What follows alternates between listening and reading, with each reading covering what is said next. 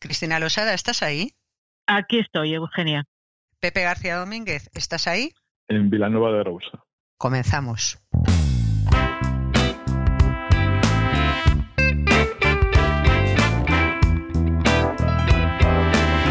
El Búho, con Eugenia Gallo, Cristina Losada y Pepe García Domínguez.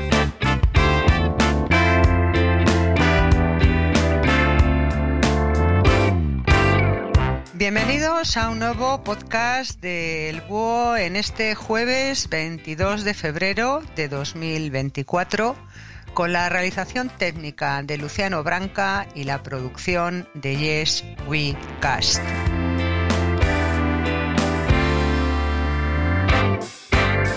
El pasado domingo se celebraron elecciones autonómicas en Galicia, una contienda electoral que había sido convocada el pasado mes de diciembre y que suponía anticipar la fecha de celebración de los comicios a la conclusión real de la legislatura.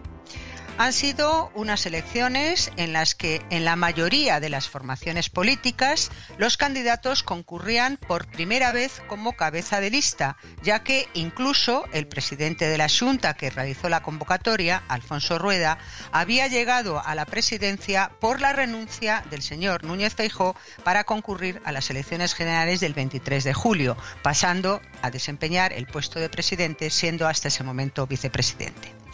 Aunque a día de hoy los resultados son prácticamente definitivos. No podemos olvidar que aún falta el recuento del voto cera, el de los gallegos residentes en el extranjero, casi un 17% del censo electoral, que aunque en anteriores convocatorias ha provocado algún cambio en el número de escaños obtenidos por los partidos, no parece que en esta ocasión vaya a ser determinante, dada la mayoría absoluta obtenida por el PP y los malos resultados cosechados por el PSOE.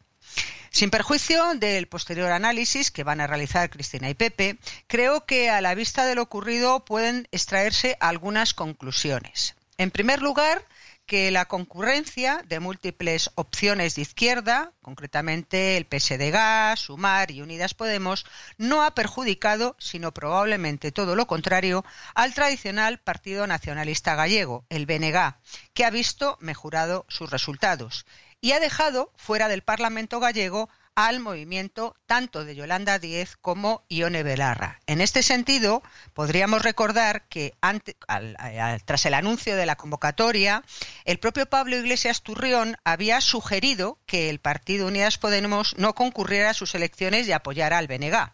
Finalmente, el partido concurrió y, como sabemos, ha quedado fuera, excluido del Parlamento. En segundo lugar, que los resultados obtenidos por el Partido Socialista de Galicia, encabezado por Gómez Besteiro, quien durante una serie de años había estado alejado de la escena política, ha sido el peor desde que allá por 1981 se celebrasen las primeras elecciones autonómicas en Galicia, ya que ha perdido casi 50.000 votos respecto a los que obtuvo en el año 2020. En definitiva, por tanto, los esfuerzos propagandísticos realizados desde fuera de Galicia y también desde dentro por algunos políticos y ciertos medios de comunicación para intentar desgastar al PP no parecen haber surtido efecto. Quizás porque, como siempre dicen Cristina y Pepe, las elecciones autonómicas y municipales tienen su propia dinámica y sus resultados no suelen ser extrapolables al ámbito nacional. Bueno, Cristina, Pepe, mm, habéis eh, bueno vivido muy de cerca, lo estáis los dos allí en Galicia y además bueno habéis estado en distintas emisoras de radio, bueno en alguna emisora de radio haciendo comentarios post eh, en el mismo día de la, de la realización de las elecciones, en los, a medida que se iban recibiendo los resultados. Eh, yo no sé cuál es vuestra primera impresión respecto a estas elecciones y luego ya, si queréis, pasamos a, un análisis más pormenorizado de, de lo que ha ocurrido, de los resultados de algunos de los partidos, etcétera, etcétera. Cristina. Bueno, déjame decir de antemano, Eugenia, que el voto exterior ese eh, que supone efectivamente el, 17% del censo, eh, bueno, el voto exterior esta vez se ha reducido eh, a un 29, o sea, han votado 29.300 gallegos residentes en el exterior, en el extranjero. es un 6,15% del voto mm, exterior.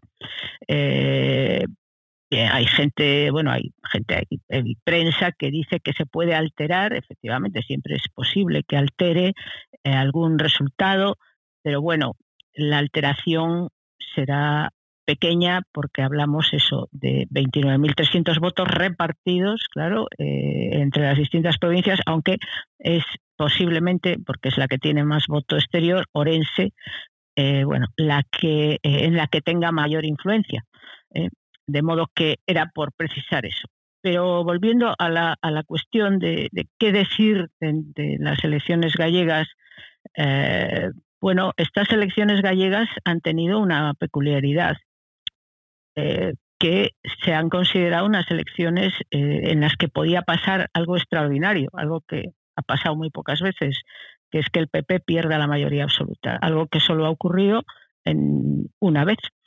¿eh? Eh, que fue en 2005, porque la otra vez que no gobernó el PP fue por una moción de censura mm, a la que dio lugar un episodio de transfugismo en el año 85, del 85 al 80, no, perdón, en el año 87 en el año 87 y luego pues la pérdida de la mayoría absoluta por un escaño en, en el año 2005 con la última vez que se presenta Manuel Fraga. Eh, bien, es una peculiaridad porque, a ver, eh, hay pautas de voto muy asentadas y dices, bueno, ¿por qué va a modificarse esas pautas de voto? Tiene que haber pues alguna razón, ¿no? Que haga que esas pautas se modifiquen. Y yo siempre que se me ha pedido opinión en este en este tiempo, en estas semanas sobre las elecciones, decía, bueno, es que yo no encuentro ninguna razón eh, para que se modifiquen de forma considerable las pautas de voto asentadas. Es decir, no ha habido ninguna crisis especial. Los indicadores económicos y de otro tipo no son peores. El gobierno del Partido Popular no ha cometido algún desastre, algún error garrafal en su gestión.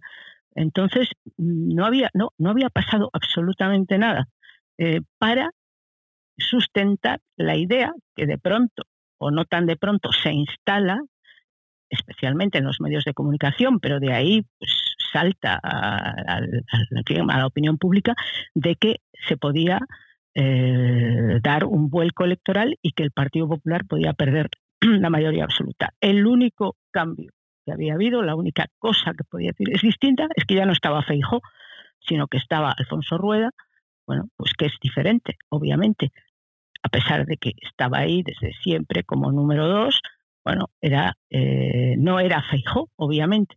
Y eh, bueno, podía haber otros factores, si quieres, más externos, más de política nacional, que influyeran, eh, pero en definitiva no había nada que sustentara eso. Y sin embargo se instala esa percepción. Por lo que una de las preguntas, creo que para mí curiosas o interesantes que yo me hacía es, ¿puede ser que una campaña eh, mediática y política eh, para instalar la idea de que va a ocurrir un vuelco produzca ese vuelco. Ah, es la famosa idea de la profecía autocumplida, ¿no? La profecía autocumplida es que eh, se define más o menos, así muy, muy simplificadamente, es si mucha gente cree que va a ocurrir algo, se va a comportar de tal manera que haga que ese algo ocurra. Bueno, yo creo que esa era un poco la pretensión tanto por parte del Partido Socialista como del bloque.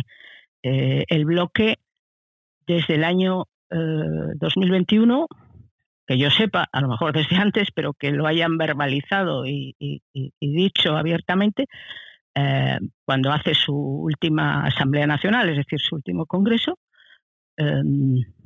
afirma que la estrategia es extender la idea de que la Junta de Galicia está a su alcance.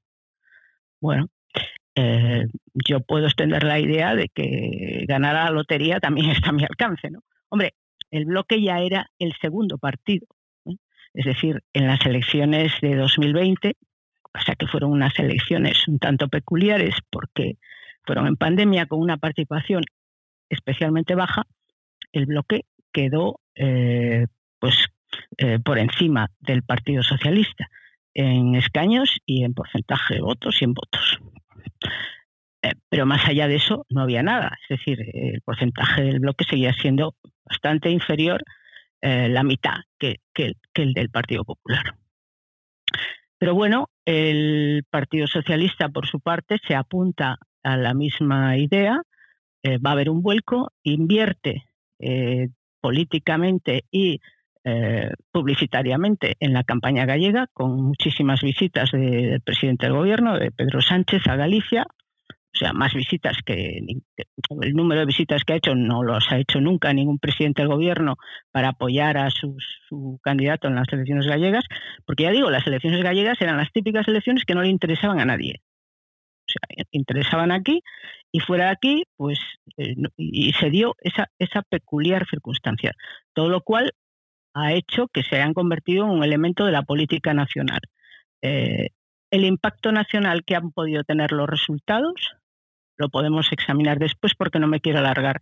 Pero la pregunta que yo me hacía, ¿se puede conseguir eh, a través de la creación de una expectativa que esa expectativa se produzca en la realidad y modificar pautas de voto asentadas? No, pero, es decir, yo creo que no, pero ha tenido su efecto en la manera en que se ha votado porque ha habido una concentración de voto estratégica tanto en la izquierda, por supuesto en el nacionalismo eh, no había más que una opción, que era el bloque, pero en la izquierda y desde la izquierda también se ha votado al bloque eh, bajo la impresión, bajo la ilusión de esa expectativa generada. Bueno, eh, Pepe, tu primera impresión general. Una impresión muy breve. Em, yo creo que ha pasado algo absolutamente normal y algo absolutamente extraordinario. Lo normal es que eh, allí donde siempre gana el PP, vuelva a ganar el PP. Por tanto, ah, ese es el elemento de continuidad.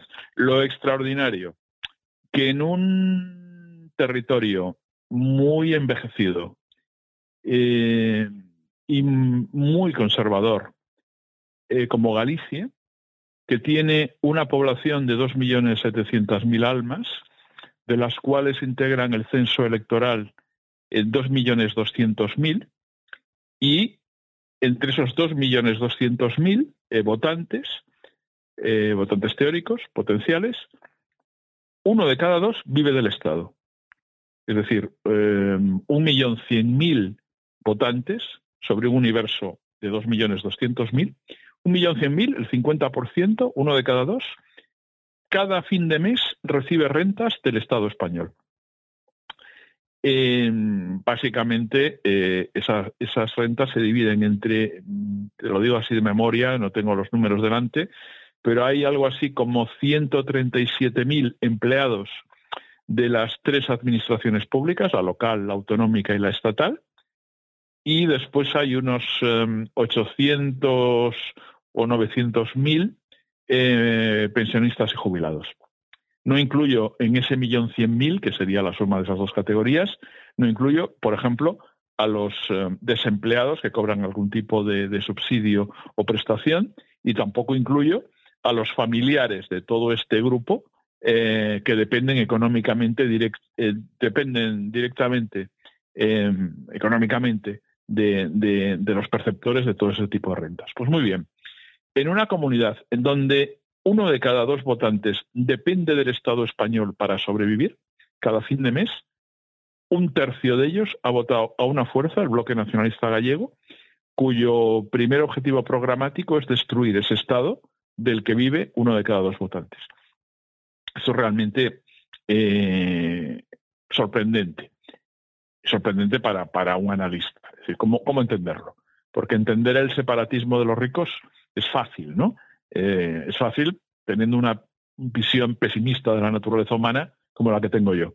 Pero entender el separatismo de los pobres es mucho más complicado, porque cuando buscas una razón objetiva evidente no la encuentras.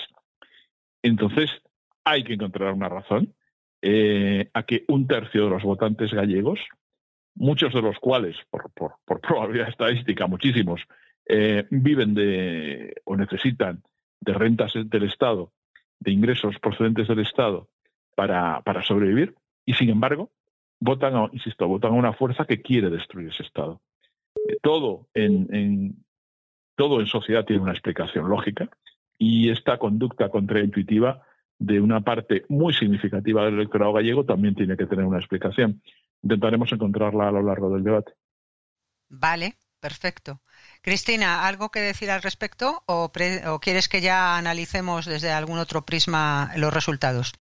Bueno, mm, yo creo que lo que plantea Pepe, eh, esa, esa, paradoja, eh, a la, esa paradoja podemos añadir alguna otra. Eh, por ejemplo, bueno, el crecimiento del bloque ha sido espectacular y decir que efectivamente ha llegado por primera vez ha superado el 31% del, voto, ha obtenido 467.000 votos a expensas del, recuento este del CERA.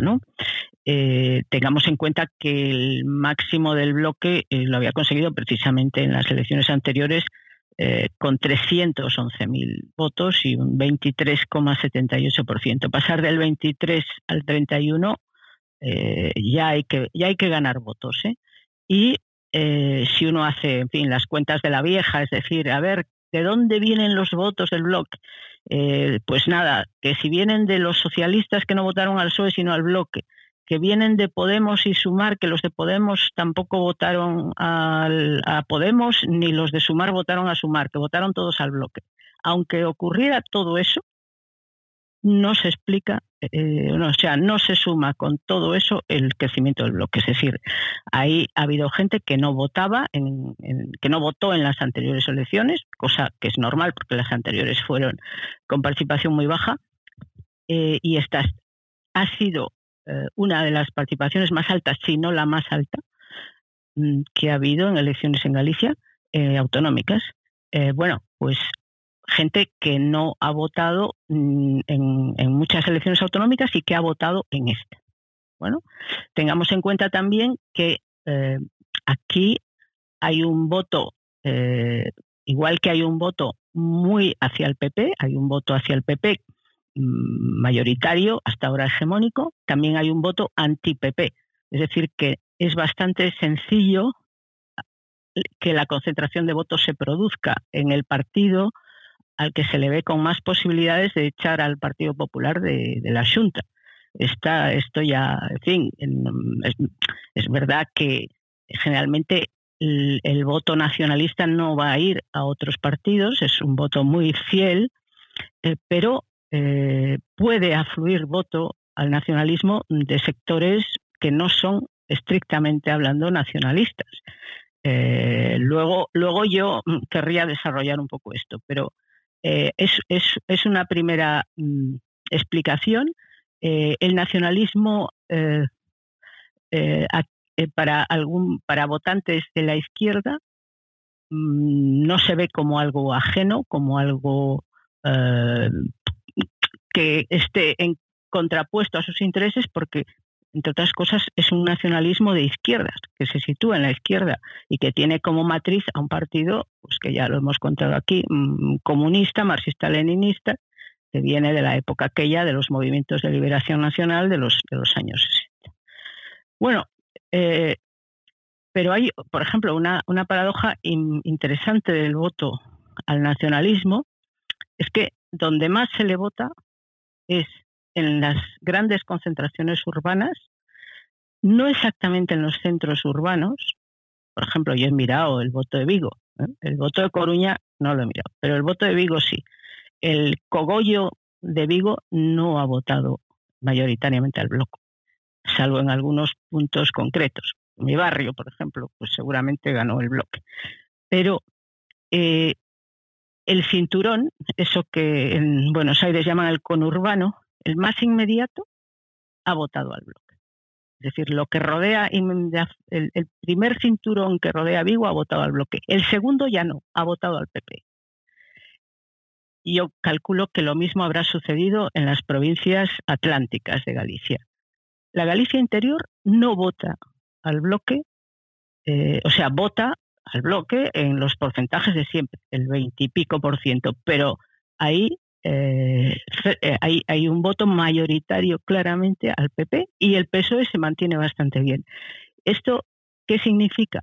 Que el bloque ha crecido eh, y ha buscado el voto en un, en un bueno, en, en, un votante urbano, probablemente joven, con el que probablemente, con el que posiblemente no tienen mucho contacto directo, que no conoce eh, a gente del bloque? posiblemente no.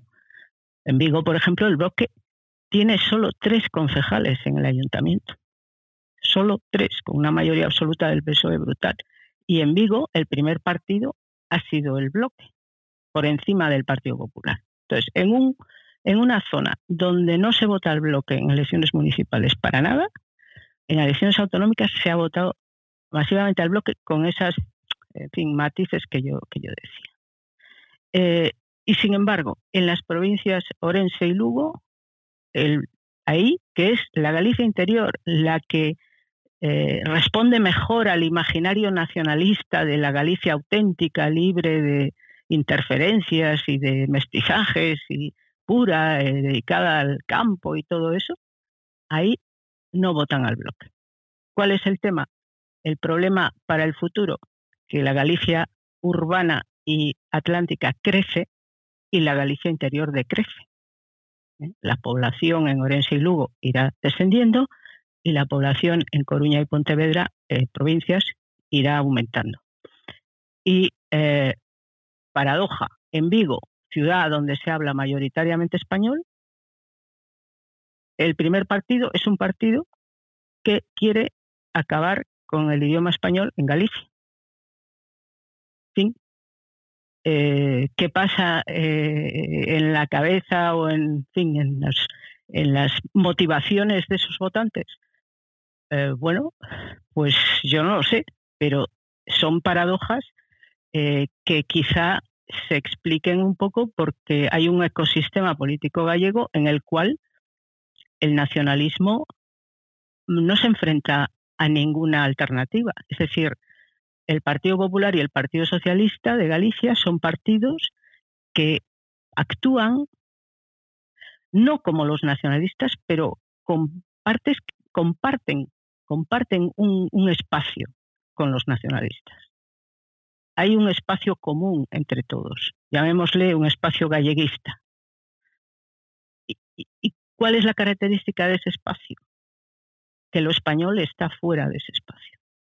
Lo español no está fuera de Galicia y no podría estarlo, porque si no, no sería Galicia.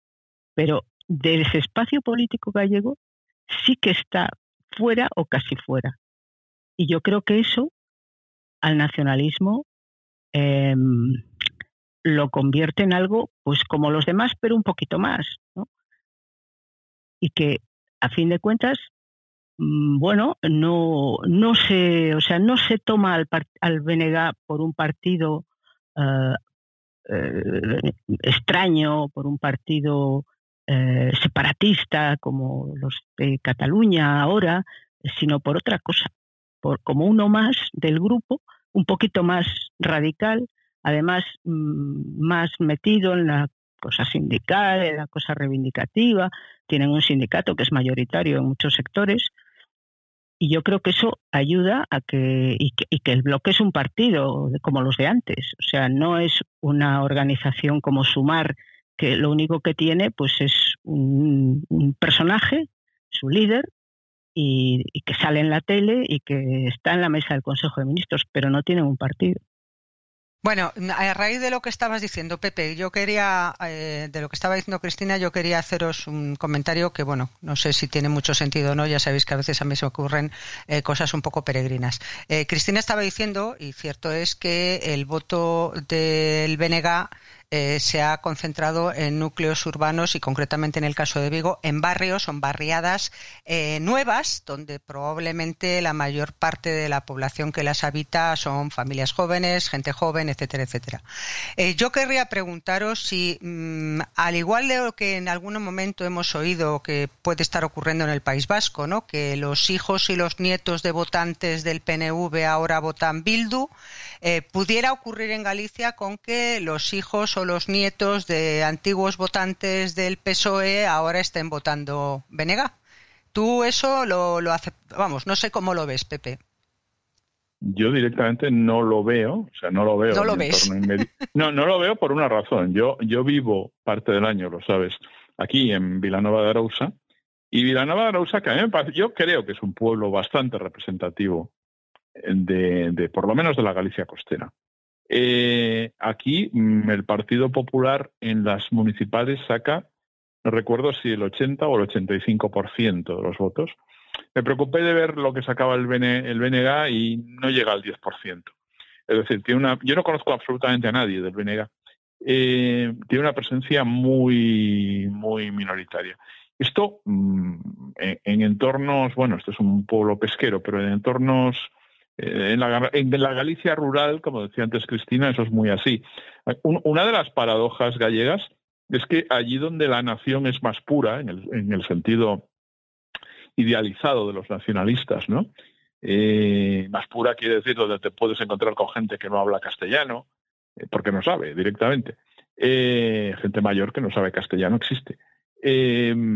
entornos muy aislados, muy antropológicamente eh, etnoantropológicamente eh, gallegos, ahí la gente lo que quiere es que en la fiesta del 15 de agosto, en verano, suene Manolo Escobar, yo eso lo he visto. Y eso es lo que genera entusiasmo. Y cuando ponen, y que se ponga la bandera de España al salir con la procesión de la misa del pueblo. Y eso, esa es la Galicia étnicamente pura em, y culturalmente no contaminada de españolismo. Eh, eso sí, es la Galicia de Manolo Escobar. La Galicia urbana no escucha a Manolo Escobar. Escuchan a los resentidos, eh, pero no a Manolo Escobar. y entonces, eh, en esa Galicia, la gente vota al PP.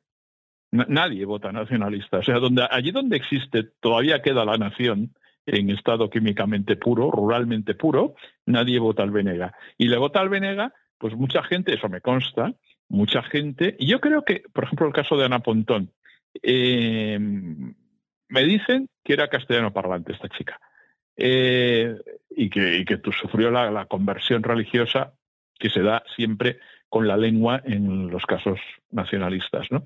En el BNG es, un partido muy de profes de instituto, de profes de universidad, de gente de villas, de ciudades, eh, y, que es, o sea, es gente que procede de, de ámbitos castellano parlantes, que se habían pasado al castellano y que por tanto hay en muchos de ellos, no en todos, pero en muchos de ellos hay un elemento de impostura eh, cuando, cuando se, se, adopta por una cuestión puramente mística el gallego como, como lengua de la tierra, lengua de, de, los árboles, lengua de ese panteísmo filológico que asocia siempre el idioma a la patria, eh, el idioma exclusivo y excluyente a la patria.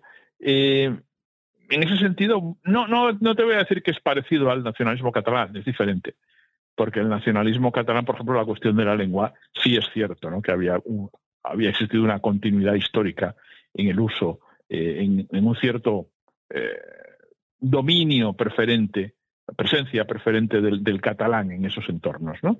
Después existía una diglosia, porque en determinados ámbitos se utilizaba el castellano, pero eh, aquí en Galicia no. O sea, aquí en Galicia sí se ha producido históricamente un proceso de sustitución lingüística. En las ciudades, eh, decía Cristina, en Vigo, en Vigo yo voy a veces a Vigo, eh, cuesta mucho encontrar por la calle, eh, escuchar gallego. aquí donde yo vivo la gente habla, tampoco todo el mundo, pero bueno, yo creo que de forma mayoritaria hablan gallego. En Vigo no, en Lugo, la ciudad en la que yo nací, la gente no habla gallego. si hablan gallego, o sea, es una cosa curiosa, si hablan gallego eh, por ejemplo, eh, matrimonios que hablan gallego entre ellos, pero a sus hijos se dirigen en castellano. Por lo menos lo hacían antes. Os estoy hablando de una, experiencia mía eh, ya, hace, años, no sé si eso habrá cambiado, pero por lo menos lo que antes ocurría era eso, ¿no? La gente, por ejemplo, que, que, procedía del rural, hablaban entre ellos en castellano, en gallego, pero sin embargo al hijo se dirigían en el idioma que consideraban de prestigio, que era el castellano, no el gallego. Bueno, e, esa es una realidad que se daba y eh, el elemento de prestigio del independentismo, del nacionalismo y del independentismo, que son sinónimos, ese nuevo prestigio asociado al nacionalismo, yo tiendo a asociarlo con, eh, con un fenómeno de imitación. Es decir, en la medida, y ya creo que ya lo comenté en otro programa cuando hablamos de Galicia, en la medida en que eh, los independentismos vasco y catalán tienen una componente de prestigio en España, porque se les critica constantemente, pero se les critica desde una cierta admiración. Eh, por ejemplo, en el caso de Cataluña, eh, siempre está ese elemento. El PSOE se, critica, por ejemplo, desde el Partido Popular al PSOE por ser cómplice de Puigdemont, la amnistía, etcétera, pero al mismo tiempo hay ofrecimientos por parte del Partido Popular para eh, que, por ejemplo, Junts per Cataluña cambie de actitud, rompa su acuerdo con el PSOE, etcétera. Es decir, hay, hay, hay un elemento de, de, admiración encubierta, que eso se percibe, y que eh, hace que, que, en un territorio como este, olvidado siempre, se le recuerda eh, el día de las elecciones, y a veces ni eso, por ejemplo, el día de las elecciones constaté que los medios de comunicación estaban mucho más preocupados por saber cuál era la opinión de, no sé, de la portavoz del PSOE en la calle Ferraz de Madrid que por conocer, por ejemplo, lo que estaba diciendo Ana Pontón en ese mismo momento. Era mucho más importante lo que dijese la portavoz de la Ejecutiva Federal del PSOE.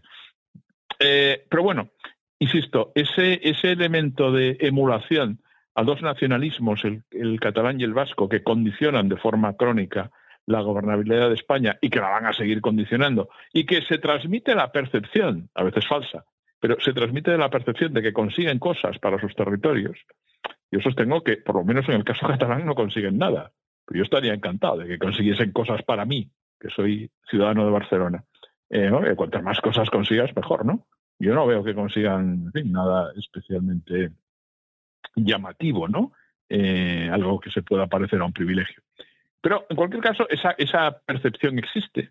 Y por tanto hay, hay, una cierta emulación que lleva a que se produzca esa paradoja que yo he mencionado al, al iniciar mi intervención, de que personas que llevan del Estado voten a un partido que quiere destruir el Estado. Bueno, si os parece, vamos a dejarlo por un momento aquí, ¿eh? luego seguimos haciendo ese análisis y vamos, como siempre, a recordar a todos nuestros oyentes que estas primeras partes de los podcasts del Búho siempre están disponibles para todos aquellos que las quieran escuchar, pero para poder acceder a las segundas partes es necesario ser mecenas. Eh, Cristina, ¿nos recuerdas, por favor, cómo podemos hacernos mecenas del Búho? Nos podemos hacer mecenas del búho yendo a la plataforma iVoox donde colgamos nuestros podcasts. Allí verán en la página que corresponde al búho un botón que pone apoyar.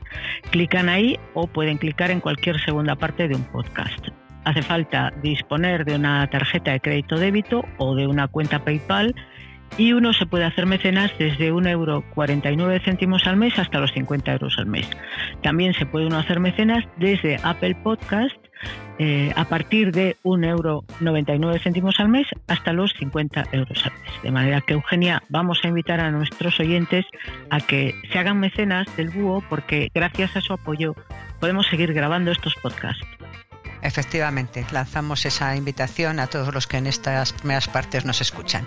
Y hasta aquí la primera parte del podcast del búho de hoy. El búho